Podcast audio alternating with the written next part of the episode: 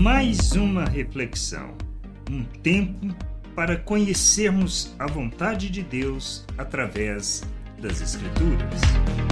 Quando deixamos de ser filhos, temos que entender que somos chamados não para a escravidão da lei, das regras e religiosidade, mas para vivermos o reino de Deus na terra, andando como Cristo, revelando a glória do Pai, porque fomos feitos filhos, filhos de Jerusalém celestial, que a livre, como podemos ler no capítulo 4 de Gálatas, o que Paulo escreve sobre esse fato, como está no versículo 31.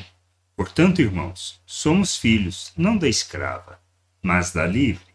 Ser filho da livre é vivermos pela graça, é não nos submetermos à escravidão do pecado e da religiosidade, é não nos submetermos às regras, rituais e imposição de pessoas, como condição de salvação, mas entendermos que não se trata de liturgias, imposições, dominações de pessoas, mas sermos livres como Cristo, tendo o entendimento da obra que ele realizou em nosso favor que nos fez filhos, para andarmos no seu amor e revelarmos o seu reino na terra, andando segundo a justiça eterna, na verdade, sendo a oferta em favor da vontade de nosso Deus, para que a sua glória seja revelada, como fez o nosso Senhor Jesus. Somos filhos da livre, não da escrava.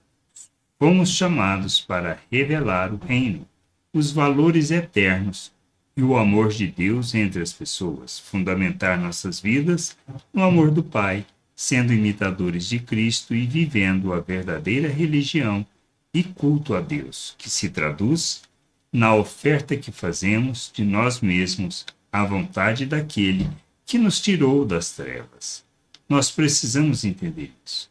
Precisamos compreender o amor de Deus. Precisamos entender que não é baseado naquilo que fazemos que recebemos a salvação. Ela é pela graça, é mediante a oferta de Cristo em nosso favor. E nós precisamos entender que por sermos, ou melhor, por termos sido salvos, reconciliados com o Criador, feitos à imagem de Cristo e capacitados, devemos viver neste mundo como Ele, livres, livres do domínio e da escravidão do pensamento natural da forma de viver deste mundo para que a gente revele o reino, o reino de Deus na terra. Graça e paz sobre a tua vida. Amém. Gostou da reflexão? Compartilhe. Não deixe de ler as Escrituras. Medite para poder crescer no conhecimento e vontade de nosso Deus e nosso Pai, para que, conhecendo o Senhor, possa o revelar ao mundo.